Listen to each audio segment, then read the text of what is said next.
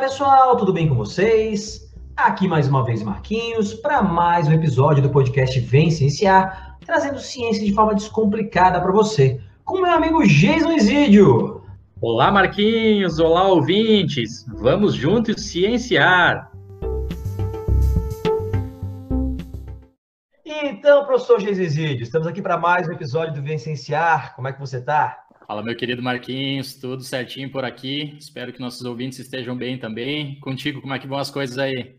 Tudo bem, cara, naquela correria de final de ano, professor de cursinho, sabe como é que é, né? Mas a gente sempre arranja um tempinho para gravar aqui um episódio. Mas estou precisando aí de uma nova reunião do, do Vicenciar no Shopping do Gus, aí, alguma coisa assim. Aquelas parecidas, viu, professor Jason? Bom, cara, hoje a gente vai receber aqui um, um convidado para falar de um tema que eu gosto bastante é um convidado que para a gente é muito especial. É, é, é um, um, cara que eu, que eu admiro bastante, eu conheço ele já há algum tempo. Ele é muito, muito amigo do nosso, nosso terceiro elemento, o Brunão. Né? Ele é muito amigo do, do, do nosso né, assessor para assuntos de história. Né? Então, ele é um amigo próximo do Bruno e da Bruna. E eu já estava umas investidas no Bruno da Bruna para ver, né? E aí, será que a gente chama, não chama e tal? Eles falaram, não, cara, chama, vai ser massa e tal. E aí, então, resolvi criar coragem e chamar aqui o nosso gastrônomo, né? Daniel Castro, para fazer um episódio com a gente sobre cozinha e ciência, gastronomia e ciência. Dani, muito obrigado pela tua disponibilidade. Seja bem-vindo ao Essenciar. E se apresente aí para o pessoal, fala um pouquinho né, da, da tua história, o que, que você desempenha, né? E tudo que você já fez, que eu sei que foi bastante coisa. É, isso aí, galera. Então, boa noite ou bom dia, não sei que horário que vocês vão estar ouvindo isso, né? Mas é, muito obrigado primeiro pela oportunidade, né? E vamos falar um pouquinho de mim, então. É, achei super legal o convite de misturar gastronomia com ciência, porque é uma coisa que eu gosto, tá? Para quem não sabe, antes de cursar gastronomia, eu cursei física, né? não finalizei, cheguei até a quinta fase, mas isso já mostra que pelo menos eu me interessava pelo assunto, né? Não finalizei, achei melhor gente ir para um outros caminhos, mas eu sempre gostei muito da, da ciência. Depois da ciência, perdão, depois da física, eu acabei estudando educação física, tá? Eu sei que parece meio louco, uma mudança meio brusca, de certa forma foi, mas é por quê? Porque na UDESC, onde eu estudei educação física, a gente tinha o melhor laboratório de biomecânica da América Latina na época. E então eu resolvi tentar, né, meio que mesclar as duas coisas. E consegui, tá? Então, eu realmente no meu primeiro, na minha primeira fase eu já consegui uma bolsa dentro do laboratório porque justamente a física me ajudou nesse nesse quesito, né? Mas eu tenho um pouco de azar também e o que, que aconteceu? Uh, o investimento externo que antes era possível foi cancelado na UDESC, então antes a gente fazia um monte de, de pesquisa, principalmente para a área de tênis, que era da Nike, da Mizuno, tudo aquilo acabou e com o passar do tempo o laboratório foi sucateado. Mas, tudo bem. Bom, seguindo então um pouquinho o caminho, né, além de estudar física, dentro da, da educação física eu acabei estudando também bastante de, de biologia, óbvio, e eu comecei a gostar de cozinha, e dentro da cozinha, como eu já trabalhava com educação física, me interessei um pouco por nutrição. E a nutrição a gente acaba entrando também numa parte um pouco mais química né, da gastronomia. E uma coisa foi levando a outra, só que chegou um momento que eu vi que eu gostava mais realmente da gastronomia, estava me, me focando mais nisso. E, bom, hoje eu só cozinho. Tá? Larguei tudo, cansei de emagrecer as pessoas e só engordo elas agora. É, então, eu, eu não, eu nunca tive o, o, Daniel como personal trainer, mas agora já, já participei de alguns eventos que ele foi o, o chefe e, cara, eu acho que ele fez uma ótima escolha, porque realmente é sensacional. Uma, cara, eu não esqueço que no, no, no batizado, no, no, aniversário de um ano do Bento, o, o Dani fez a comida lá, cara, aquela fez um hamburguinho de carne assada de panela que a, o, sabor é. até hoje, assim, cara. Ah, legal, cara, que bom, que bom. Obrigado. Não, imagino. Cara, é que é, realmente é muito bom. É, Daniel, a gente queria falar, antes de a gente entrar na parte de ciência mesmo, queria falar um pouquinho sobre a tua experiência como, como chefe, né? Como, eu não uhum. sei se a gente chama de chefe ou gastrônomo, se faz diferença, se, se tem alguma preferência. Cara, uh, acho que antes de qualquer coisa a gente é cozinheiro, tá? Essa uhum. daqui é a nossa profissão, porque o chefe ele é uma posição dentro da cozinha, certo. ou de uma tribo. mas no caso a gente está falando de uma cozinha. É, o, então é o seguinte, é, como a maior parte do meu trabalho é sozinho, eu, não, eu, eu me chamo, eu, eu coloco o chefe mais como uma questão comercial do que realmente como uma posição. Mas é bom o pessoal entender um pouco disso, né? Porque todo mundo é cozinheiro. Antes de qualquer coisa, a gente cozinha. E a partir dali, cada um tem uma função dentro da cozinha e alguém tem que ser chefe. Então, gastrônomo seria alguém que foi realmente formado em gastronomia. Eu sou um técnico em gastronomia. Não cheguei a fazer o curso superior. Tá? Fiz um curso técnico. Mas como não, essa profissão ela não tem uma legislação, então qualquer pessoa pode ser chamado de cozinheiro, de chefe ou qualquer coisa. Então, chame como você quiser. Show de bola. Então tá. Ô, Dani, lembro que você participou de um programa do, do GNT, né? Certo. Que foi o The Taste Brasil, a última temporada, a quinta temporada, né? É, uhum. com, com o Felipe Bronze, que é um cara que eu gosto de ver aí as, né, os programas dele com perto do fogo lá e tal, acho bastante. Já comprei muita coisa dele, já comprei aquele cestinho para legumes para churrasqueira por causa dele. E então, cara, conta pra gente um pouquinho como é que foi essa experiência lá no The Taste, como é que foi com, com os participantes lá, como é que como é que foi essa experiência diferente aí para você? Cara, o The Taste para mim foi, assim, foi um divisor de águas. Foi, foi muito, muito, muito importante para minha carreira, pelo seguinte motivo. É, como eu falei antes, eu tinha uma profissão, que eu que era educador físico, trabalhava como personal trainer, resolvi largar tudo, logo depois que eu me formei em gastronomia, né, técnico em gastronomia, e passei um tempo na Espanha.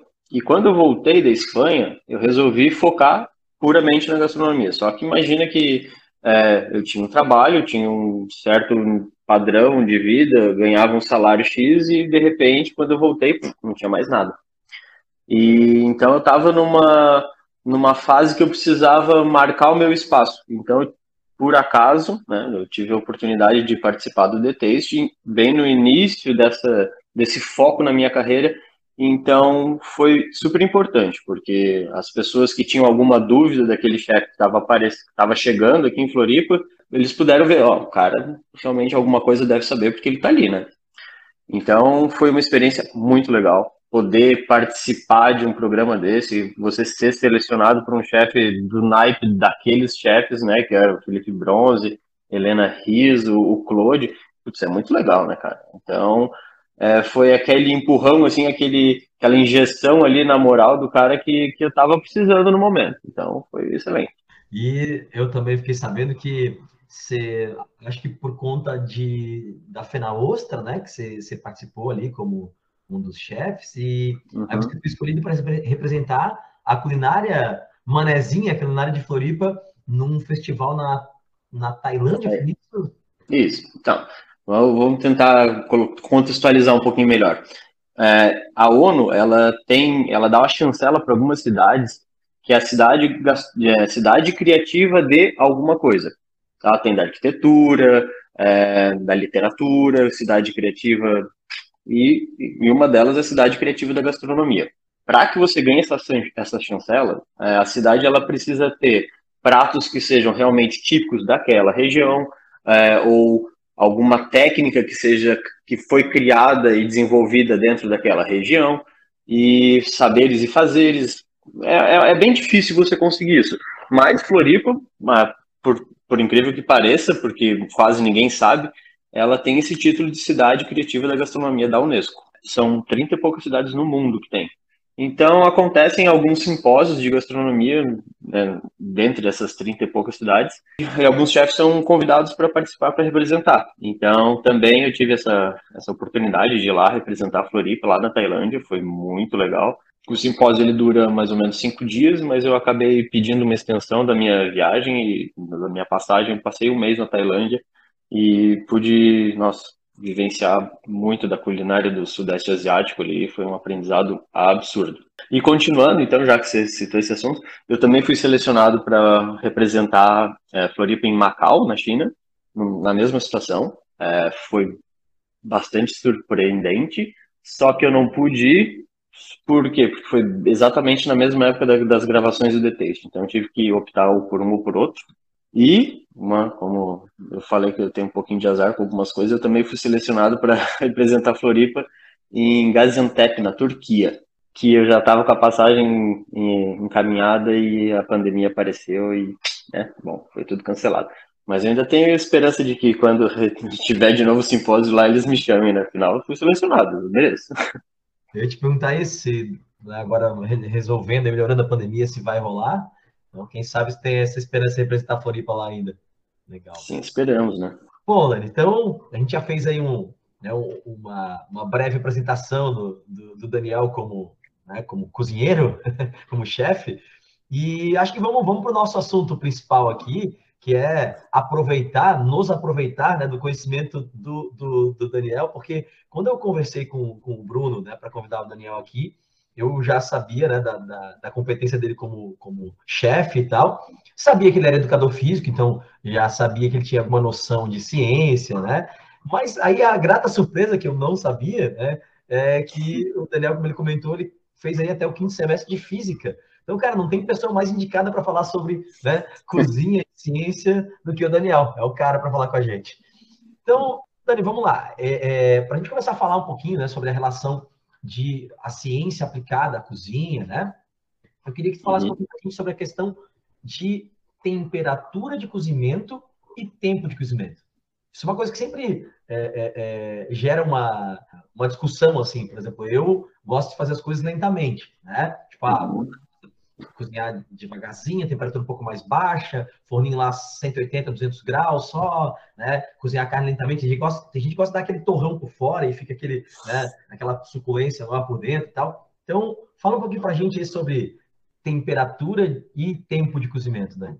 Cara, esse daí acho que se, se tivesse que dar um gastronomia one-on-one em relação à ciência, seria isso aí, porque eu acho que todo cozinheiro devia, pelo menos, dominar essa relação de, de temperatura, né, a velocidade, a, o calor, com o tempo. É, e é muito visível isso em alguns tipos de alimentos. Vamos citar, por exemplo, um ovo frito.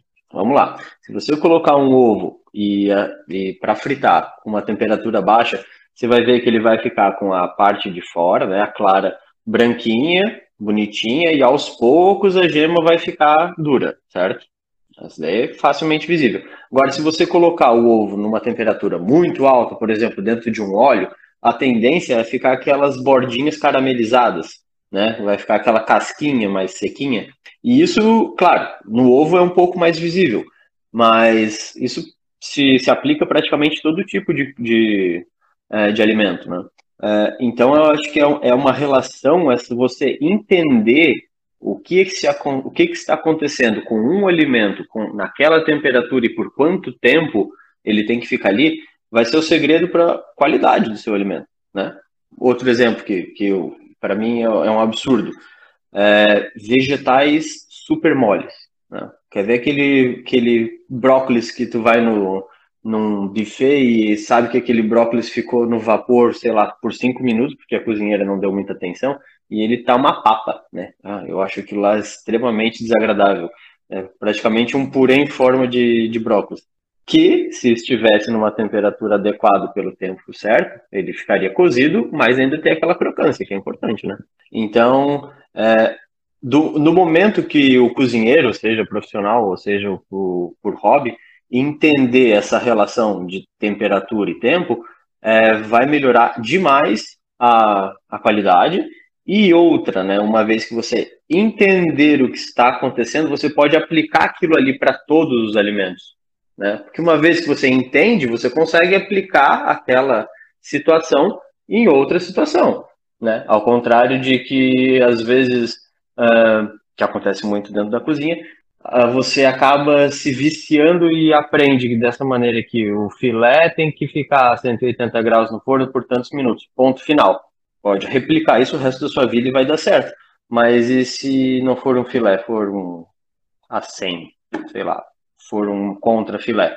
Já vai mudar um pouco. Você precisa entender o seu alimento e entender essa relação. Mas que se você entender, vai ficar ótimo igual. Marquinhos, achei absolutamente espetacular essa, essa tua pergunta em relação à, à temperatura e tempo, porque o pessoal que está nos ouvindo aí já já está sabendo, né? Há muito tempo que eu trabalho com biologia molecular no, no laboratório. E para nós lá, basicamente as reações nossas de DNA, de proteína, de RNA, são isso aí. A gente tem que ter uma, uma né, vou citar aqui o PCR, que é tão falado hoje em dia por causa da, da Covid, né, a reação de, de polimerase em, em, cadeia. A gente basicamente tem que controlar ali uma determinada de temperatura num determinado tempo durante tantos ciclos, e é isso aí. E aí, como o Daniel falou, bom, você pode usar aquilo para a tua vida o resto do tempo, ou você pode se tornar um especialista e conforme mudar ali um reagente, mudar um primer, mudar um ataque polimerase, mudar alguma coisinha no laboratório, você pode ajustar, né? E aí manter a tua, a tua qualidade. Então, fiquei me sentindo aqui, fazendo aquele paralelo, né? Ciência cozinha, que é sempre muito interessante. E vou aproveitar aqui na minha primeira pergunta, justamente, né, já que o Daniel falou aí que ele fez até a quinta fase do bacharelado de física, Vamos seguir nessa mesma linha, então, de falar um pouquinho de, de ciência e puxar aqui, então, para a transmissão de calor, né, no, no processo aí de, de produção dos, dos alimentos que, que a gente come. Fala um pouquinho para a gente aí, Daniel, como é que é essa, essa história, se o pessoal está ligado aí, quais que são as três formas diferentes, né, que a gente tem de transmissão de calor e, e como que isso impacta na cozinha. Ah, então, realmente fez um link perfeito agora, né? É, vamos lá, vamos falar então sobre transmissões de calor. A gente tem, como você disse, são três tipos, né, grosso modo, né? Que a primeiro, convecção, ou seja, é, o espaço que está ao seu redor está numa temperatura e aos poucos ele vai te transmitindo esse calor, né? E por consequência você aquece. A coisa mais simples seria então, por exemplo, um forno. Dentro do forno, o que acontece é uma convecção. A condução de calor é quando você realmente está em contato com a fonte de calor, certo? Vamos falar isso sobre cozinha, seria, imagina uma frigideira que está com um bife em cima. Essa dali vai ser, a, eu acredito que é a maneira mais rápida de transmissão de calor, porque tem contato. E a outra seria a irradiação, né? Que você tem alguma fonte de calor que emite ondas, que também, de alguma forma, vai aquecer o, o nosso alimento. Um exemplo disso seria, por exemplo, a brasa, né, que está ali na churrasqueira, ou aquele dourador que fica em cima do teu alimento. Você pode ver que as três tem, são formas de transmissão de calor que muda completamente né, o, o, o resultado final do alimento, né? É visível. Uma coisa que eu acho super importante também, além dessas três formas de transmissão de calor, é você entender o material que está sendo utilizado né, para essa transmissão. Vamos, vamos falar daquele bife que a gente colocou em cima da, de uma chapa, de uma frigideira. O mais comum numa cozinha de casa é você ter essas frigideiras fininhas que são de alumínio. Ok? Todo mundo deve ter uma dessas em casa, principalmente, normalmente elas são antiaderentes. Ótimo. Só que o que, que acontece? O alumínio ele transmite o calor de uma forma muito rápida. E, e ele não distribui o calor de uma forma uniforme. Tá? Até aí tudo bem? O que, que vai acontecer então? Se eu tenho uma, uma frigideira de alumínio que tem lá as chaminhas é, em contato com, o, com esse alumínio que vai transmitir para o meu bife, quer dizer que o ponto onde a chama está tocando vai ficar muito quente e as bordas vão ficar numa temperatura mais baixa. Então ela não vai, não vai ser uma cocção, não vai ser um cozimento uniforme em relação à minha carne. Né? Vamos, vamos citar, vamos usar sempre esse exemplo.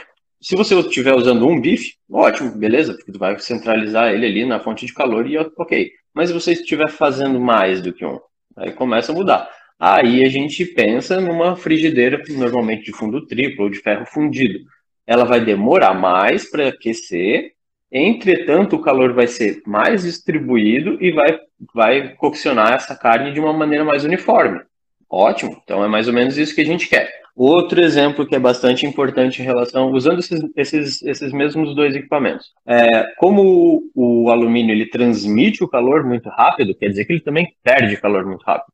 E o que, acontece? Então, se eu coloquei um, uma carne que eu coloquei, que eu tirei da geladeira em cima de, um, de uma frigideira de alumínio, por mais que ela esteja quente, como o meu bife vai estar gelado, ele vai diminuir demais a temperatura da minha frigideira e isso pode mudar realmente a textura e etc. mais à frente. Depois vou, a gente pode falar sobre a reação de Maillard, que, que se encaixa bastante nisso. Já se a gente falar, então, é, sobre essa carne que a gente colocou numa frigideira de ferro fundido, que consegue suportar ou segurar essa, esse calor por mais tempo, quer dizer que a temperatura da frigideira não vai diminuir e a gente vai continuar mantendo aquela aquela temperatura desejada que foi quando a gente colocou a carne. Então, novamente, uma vez que você consegue entender isso, quer dizer que você nunca mais vai errar essa tua carne. Você vai saber que você não pode colocar muito bife naquela frigideira de, de alumínio e que de repente naquela de ferro fundido pode dar ali, toca que, que tua comida vai ficar gostosa. Dani, já que tu citou aí a reação de Maillard, né? Uhum. Cara, o que é? Porque eu já ouvi falar várias vezes, mas eu não sei exatamente o que, que, é, o que, que é essa reação. Tá. A reação de Maillard, ela é aquele tostadinho. Vamos continuar falando de carne, tá? Mas isso serve para outros alimentos. Mas é aquele tostadinho gostoso que, que você quer na sua carne. Você não, quando você coloca um bife lá, você não quer que saia aquele bife cinza com uma cor estranha, né? Você quer, quer aquele douradinho. Mesma coisa do teu churrasco. Né? Eu, pelo menos, sempre que vou pegar uma carne de churrasco, eu tento pegar aquela ponta que está mais, mais queimadinha ali, porque ela tem mais sabor. A reação de Maillard, ela é uma reação que acontece entre o carboidrato que existe dentro dos alimentos e a cadeia de aminoácidos, ou as proteínas que existem ali. É, só para isso você precisa de temperatura que, que acontece? Acontece realmente uma reação ali, que exatamente agora é um pouquinho além do que eu consigo te, te explicar, mas que ela modifica a estrutura naquele ponto e gera, por consequência, sabor. Só que para isso, você precisa ter uma temperatura de pelo menos 120 graus. Tá? Isso acontece acima de 120 graus. Agora, vamos voltar lá para aquele bife que a gente colocou na frigideira de, de alumínio uh, os alimentos eles tendem a liberar água uh, quando são aquecidos. Ok. E a gente sempre viu quando você coloca aquela carne que está muito gelada ou coloca muita carne numa frigideira, ela começa a soltar aquela água. Correto? Todo mundo entende isso. Agora, aqui, qual é o ponto de ebulição da água? 100 graus, né? Aqui. Então, o que isso quer dizer o quê? Que do momento que você colocou o seu alimento, ele começou a liberar água, essa reação não vai acontecer, porque o, todo o contato dela vai estar em 100 graus. Você não vai estar fritando ela, você vai estar cozinhando ela. Então, é super importante que você consiga manter aquela superfície que está em contato com o alimento acima dos 120 graus. Para isso, ou você tem um fogo muito forte, ou você tem uma frigideira muito boa, ou você tem um alimento que não está tão gelado, não, não, mas o segredo é que você não pode baixar demais essa temperatura.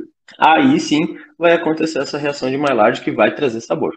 Legal, eu fazia esse negócio não sabia que era esse nome. Já viu? É. Eu aprendi com a minha avó isso aí, sempre dava tostadinha. Daniel, eu vou te fazer uma outra pergunta aqui, cara, que me ocorreu agora, que assim, a gente é, tô, né, a tua opinião e como, como profissional da área, é, uhum. eu gosto muito de fazer feijoada. Né? Certo. Né? Tô, devendo, devendo uma para Bruna aí há, há, um tempo, ela tá me cobrando. Tá devendo para mim agora também, né? agora que contou Já... isso ao vivo. é, eu tô aceitando também. Convida o Dani, só que vai ser responsabilidade grande, né, cara? Cozinhar para um chefe não é fácil. Eu já fiz cara, isso.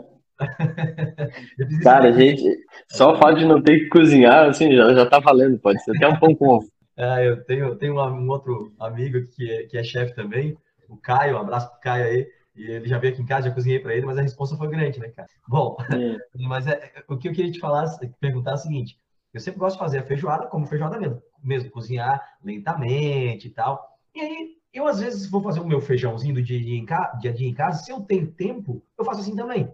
Porque para mim parece que fica mais saboroso do que se eu cozinhar na panela de pressão, que tu cozinha uhum. né, mais rápido, gastando menos energia, menos gás e tal. Mas para mim, a impressão que dá é que o sabor não é o mesmo. Isso é uma impressão minha ou isso é, é, é verdade, cara? E tem, tem, tô, talvez essa pergunta nem tenha resposta, mas, mas queria saber da, da tua opinião aí. Cara, é, eu não vou poder responder essa pergunta senão com uma opinião pessoal.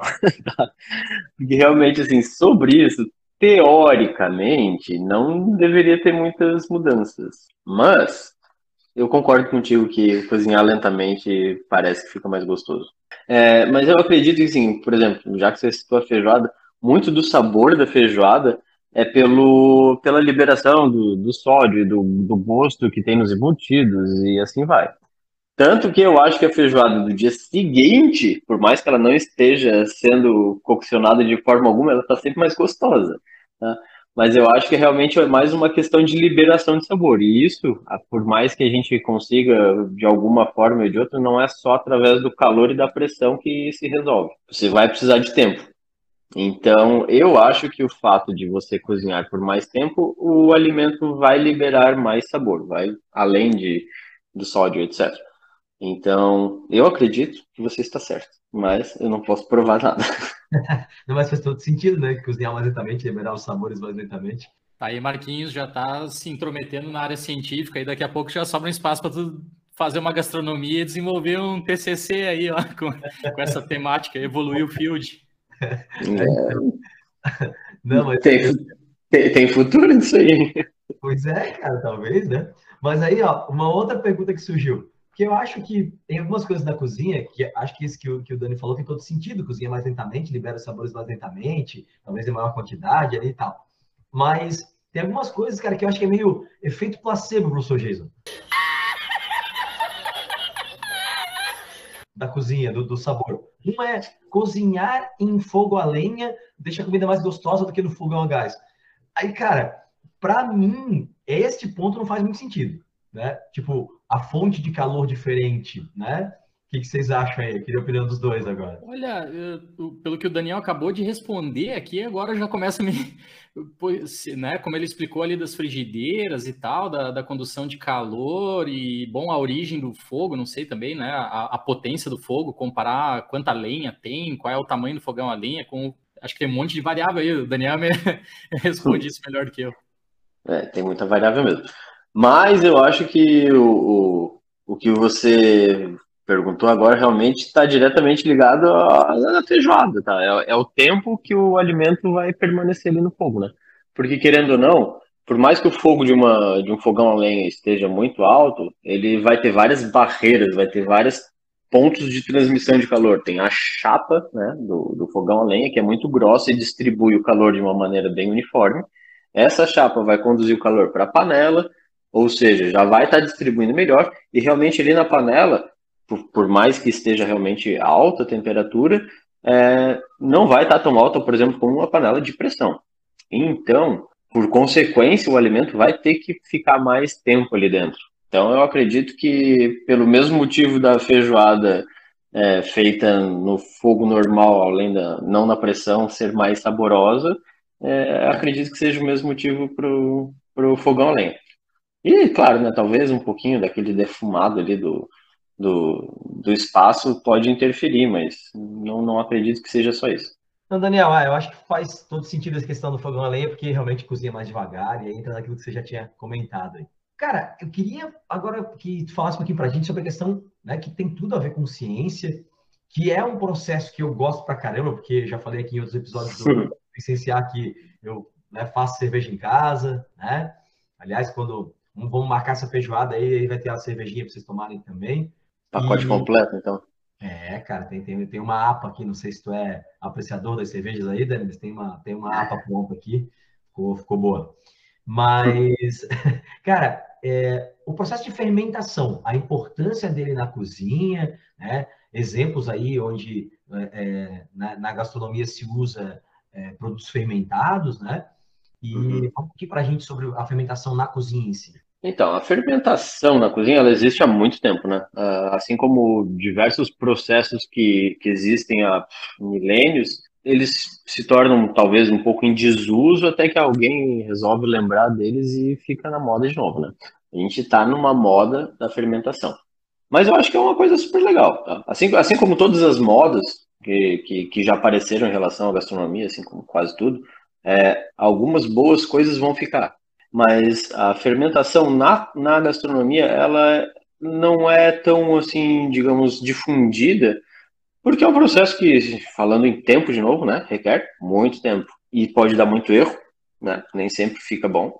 As variáveis são muito grandes, principalmente em temperatura e, e o que está sendo fermentado, mas eu acredito bastante na, no potencial da fermentação em relação a parte funcional da gastronomia, né? Porque alimentos fermentados eles tendem a ter um, muitos probióticos que fazem muito bem para sua saúde. E não só isso, ele traz sabores um pouco diferentes e também é, até com uma forma de armazenamento. Né? Porque o alimento que, se ele, se ele for fermentado, quer dizer que ele, ele realmente, entre aspas, né, apodreceu de uma maneira controlada, quer dizer que boa parte do que poderia ser estragado naquele alimento foi transformado de uma maneira boa em comida. Então, resta muito pouco para aquele alimento apodrecer. Só que, como eu disse, são muitas variáveis. Você precisa ter um ambiente super limpo, os teus alimentos precisam estar numa, numa situação muito boa, ele, no, no, no, ponto certo, ele tem que estar maduro no ponto certo. Você tem que ter uma quantidade de sal, ou que seja, ou, algum tipo de sódio ali, para que ele não, não estrague, né, que, que é um conservante. Então, assim, é difícil, mas é bastante interessante uma vez que você consegue, né? Muito legal, né, Marquinhos? Uh, realmente, se a gente, a gente estuda a fermentação com outro contexto na, na universidade, né, nas ciências biológicas, ali meio pela questão da química, né? Então, processo de produção de energia anaeróbica aí para o pessoal que está tá se preparando para o vestibular. E realmente, como o Daniel falou, eu espero que essa seja uma das modinhas que fiquem, não somente por causa da, da cerveja aí que né, o professor Marquinhos produz e já nos ofereceu aqui pra, futuramente. Ô, Glória! Xanai, Xanai! Mas também agora tem, vamos lá, citar ali umas pizzas de fermentação longa que eu acho deliciosas, né? Eu tô aí completando três meses sem, sem comer carne, né? Tô fazendo uma experiência com vegetarianismo. E aí, de vez em quando, pô, uma pizzazinha ali de, de brócolis e coisa assim, massa de longa fermentação é absolutamente hum. delicioso. Então, espero que, que essas modinhas continuem. Fermentação natural, né, Jesus? Tem outras, eu, eu sou de Blumenau, né, cara? Então tem o famoso chucrute, né, que é um repolho. Hum. Molho de soja, né, Dani, que se usa aí no... Molho de soja, o kimchi, né, que, que é de base coreana, né? que mais? Cerveja, vinho, bom, praticamente quase todo álcool, né? É um processo de fermentação. Então, meu Deus, né? Como, como isso é importante e a gente não faz nem ideia. É, eu tô numa, numa vibe bem interessante aí de, de, de, fermentação. Tem alguns, alguns vídeos ali no, no YouTube que eu vejo que os caras tentam fermentar de tudo, né? E um dos meus testes que eu, que eu tentei foi com pimenta. Fiz um molho de pimenta, uma habanero chocolate fermentado por sete dias. E, cara, você se. Porque já realmente já virou um, uma experiência para mim. Faz mais de seis meses que eu fiz essa pimenta. Ela tá na minha geladeira dentro de um recipiente, ela ainda tá boa. Ou seja, para uma pimenta que você fez em casa e tá até agora legal, oh, fiz super bem. A fermentação mantém mesmo aí. Nessa vibe de fermentação aí, Dani, é, eu, eu, como falei, né, faço cerveja, então o que eu estudo um pouquinho, né, é, uhum. é sobre cerveja, assim, eu não conheço nada sobre cozinha. Hoje dei aquela estudadinha, a gente faz a nossa nosso dever de casa aqui para receber os convidados, né, Jesus, rapidamente. Mas aí eu sempre falo, quando dou aula de fermentação para os meus alunos, aí explico para eles o procedimento por cima, né, superficialmente como se faz cerveja, como ela é gerada e tal, e falo que a gente fala lá na aula de um processo de fermentação que é a fermentação alcoólica, gerar álcool e gás carbônico e tal. Mas uma centenas de fermentações acontecendo, gerando outras substâncias, que basicamente são que, que você quer na cerveja? Você quer ésteres. Principalmente o que dá sabor de cerveja são ésteres, né? Substâncias, uma função orgânica ali são os ésteres, né? Também tem alguns de fenóis, mais em vinho, mas cerveja também tem compostos fenólicos. E uma coisa que você não quer na cerveja, que também pode ser produto de fermentação, é aldeído. Aldeído não dá um sabor bom na cerveja. Mas também... E dá dor de cabeça, né? exatamente, dá dor de cabeça. quantas latinhas? É, umas quatro. Então, é o que tu quer evitar. É, então, Dani, esse, esse, esse, processo né, de fermentação ele gera substâncias que, na verdade, a gente sente como gosto, mas elas são mais aromas, né? E eu estava hoje estudando para poder né, gravar contigo aqui, eu, uma, uma, coisa muito interessante, eu sempre, sempre soube que, claro, que o fato faz parte da composição do paladar, mas não sabia que era tão importante. É, eu vi dados falando de 75% a 80% do, do paladar é composto pelo olfato. Então, eu não sei se você pode falar para a gente um pouquinho sobre quais substâncias dão quais sabores e tal, e, e, como é que vocês trabalham isso na gastronomia, assim.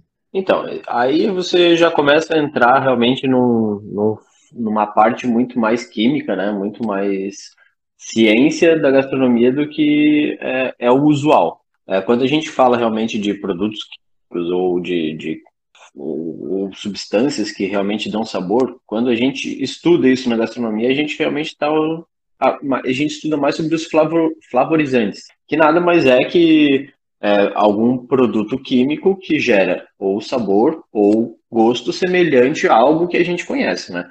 Que é super conhecido. É, eu, eu gosto de usar como exemplo o, o bacon, né?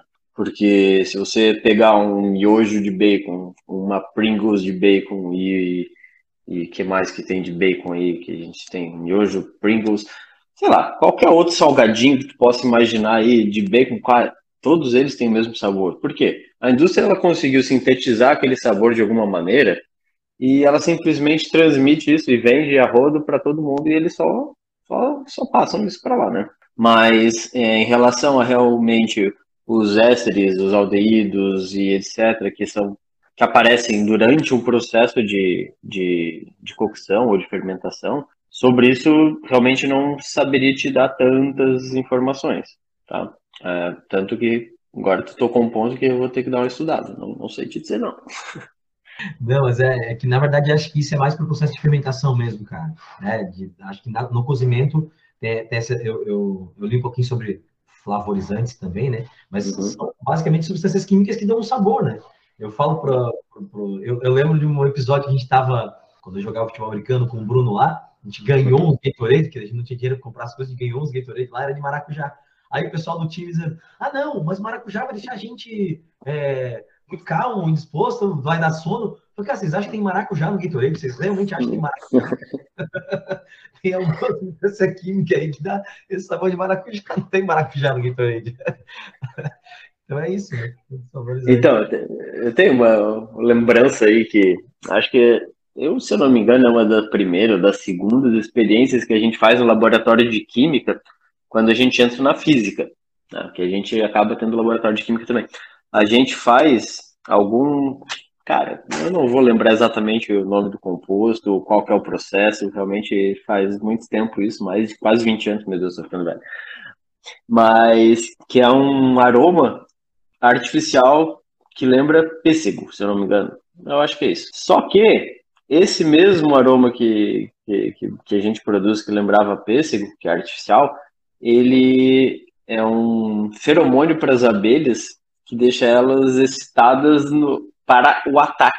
Só que isso já é alguma coisa que é meio conhecida ali no laboratório de química e parece que todo o pessoal da segunda fase fica esperando o pessoal da primeira fase sair do laboratório porque é certo que a hora que a gente sai de lá, e obviamente a gente está com um pouco desse cheiro, né, grudado no nosso corpo, etc., esses feromônios que, que deixam as abelhas um pouco excitadas para o ataque, ah, normalmente o pessoal da primeira fase tem que dar uma corrida na saída desse laboratório.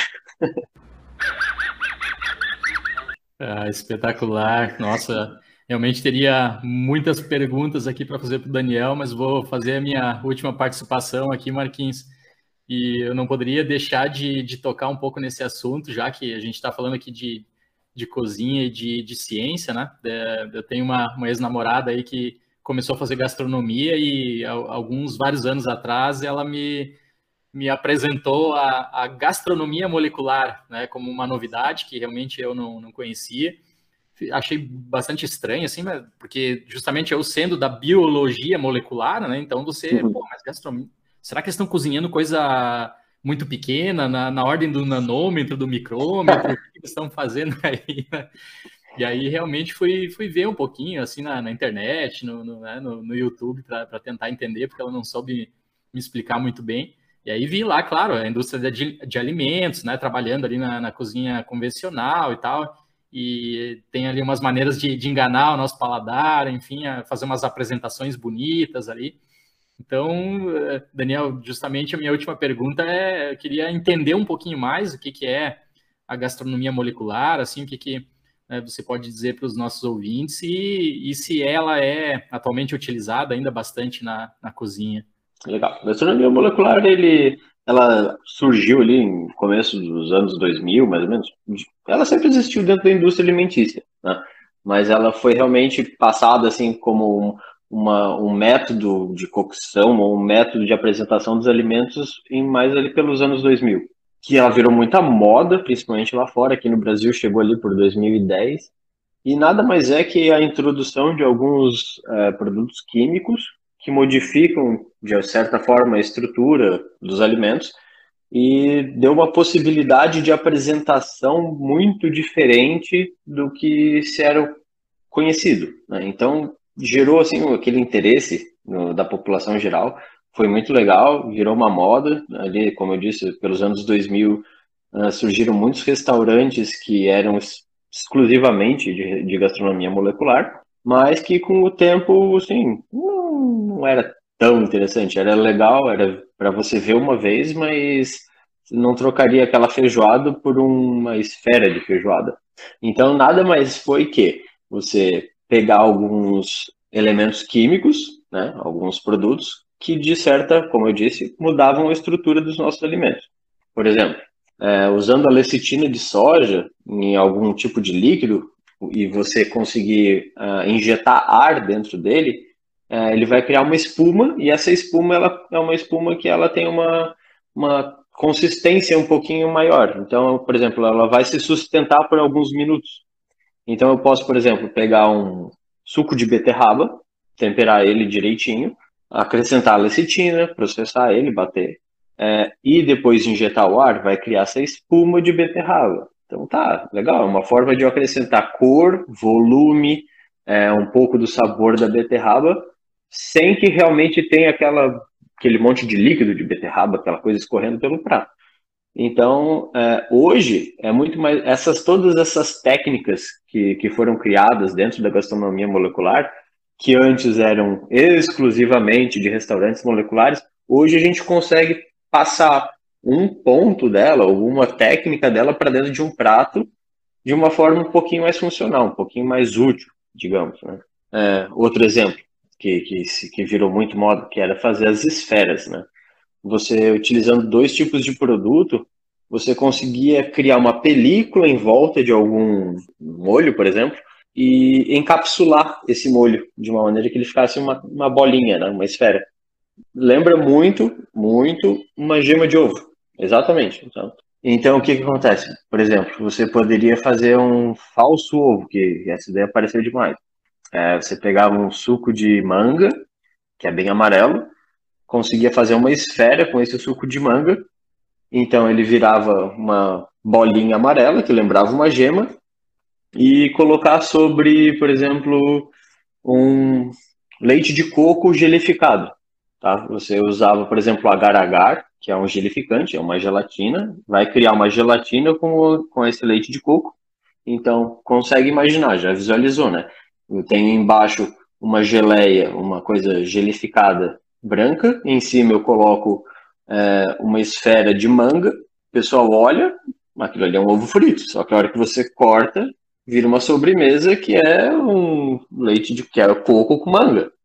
Então, assim, gera uma surpresa, mas assim, é, não sei se eu tô afim de comer um ovo com gosto de coco e manga, né? então, assim, foi caindo de desuso é, é, um pouco essa toda essa ideia contextual. Tipo, eu vou ter algo redondinho em cima da minha salada que quando cortar ele vai se vai espalhar dentro da minha salada e vai realmente dar um sabor interessante. Eu nunca, nunca tive a oportunidade de provar assim, mas já vi algumas coisas. E...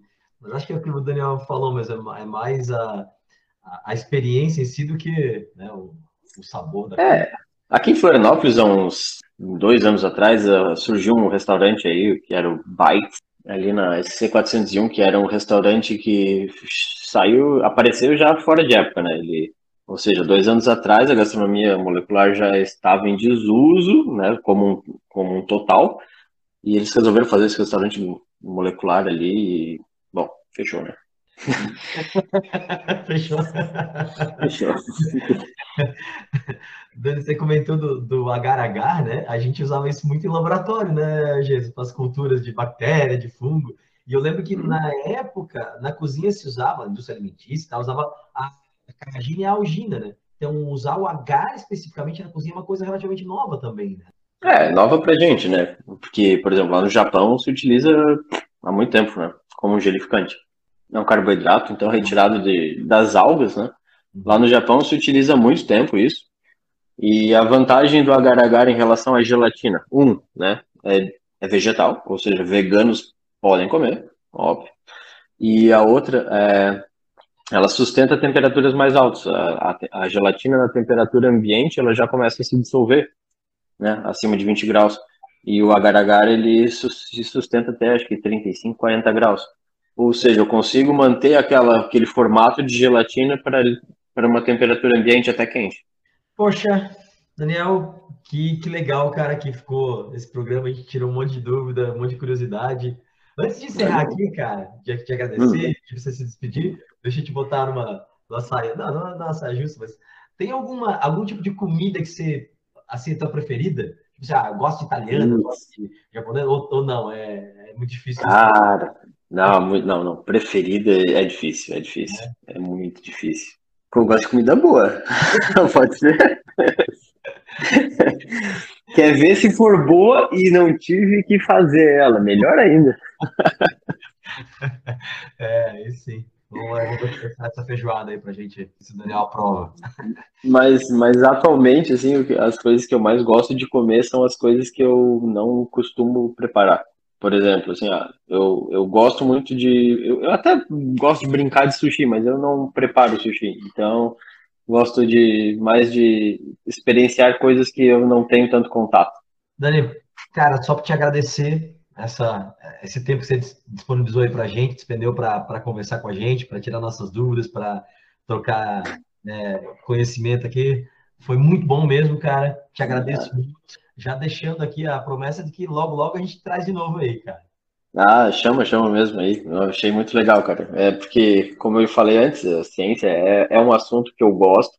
É, é, eu acho que ele tem uma aplicação muito grande na vida toda, né? não só na cozinha, que, como eu disse, uma vez que você consegue entender como a ciência está atuando dentro de, de alguma situação, putz, né? Beleza, tu entendeu. Agora não é mais um, um achismo, né? Você realmente sabe o que acontece. Pô, fico muito feliz pelo convite, agradeço. Se a gente tiver uma outra oportunidade, já tô aí. Fala do teu espaço, cara, por favor. Ah, por favor, meu espaço. É isso, fala, fala aí e depois a gente bota também na descrição do episódio, por favor, explica aí pra gente. Ah, eu tenho uma casa de eventos em Coqueiros, tá? Ela, na realidade, surgiu como uma necessidade de uma cozinha maior para produção e virou uma casa de eventos. É, hoje a gente atende só sob demanda, né? Ou seja, ah, preciso fazer um evento, então me contrata. A gente faz sempre um, um menu bem personalizado de acordo com os gostos da pessoa. É uma, uma coisa que, que, que eu tenho comigo. Né? Eu gosto sempre, não gosto de oferecer sempre a mesma coisa, né? Que eu digo que às vezes um pastor alemão bem treinado pode trabalhar na cozinha, né? Se for fazer sempre a mesma coisa. Mas e agora, então, por incrível que pareça, né, não, não foi não foi planejado isso, mas a partir de do meio de novembro a gente vai abrir a casa uma vez por semana, justamente por quê? Porque lá eu tenho a possibilidade de oferecer o que eu bem entender, a minha ideia de comida. É, como eu trabalho com eventos, então eu tenho sempre que me adaptar mais ou menos ao que o meu cliente quer. E a casa, não. A gente lá eu vou servir o que eu entendo por comida e o que eu gostaria de servir. Então, uh, todas as quartas-feiras, a partir da metade de novembro, estaremos lá. E se alguém estiver interessado, por favor, né, apareça. Esse endereço aí, rede social? Rede social é casa.decastro, né? Fica em Coqueiros, na rua Emílio Maier 80.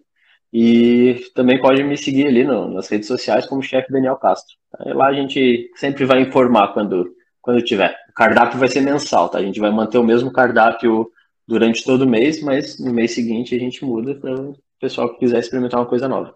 Então, obrigado mesmo. Galera, coqueiros é em Floripa aqui, tá? Beleza?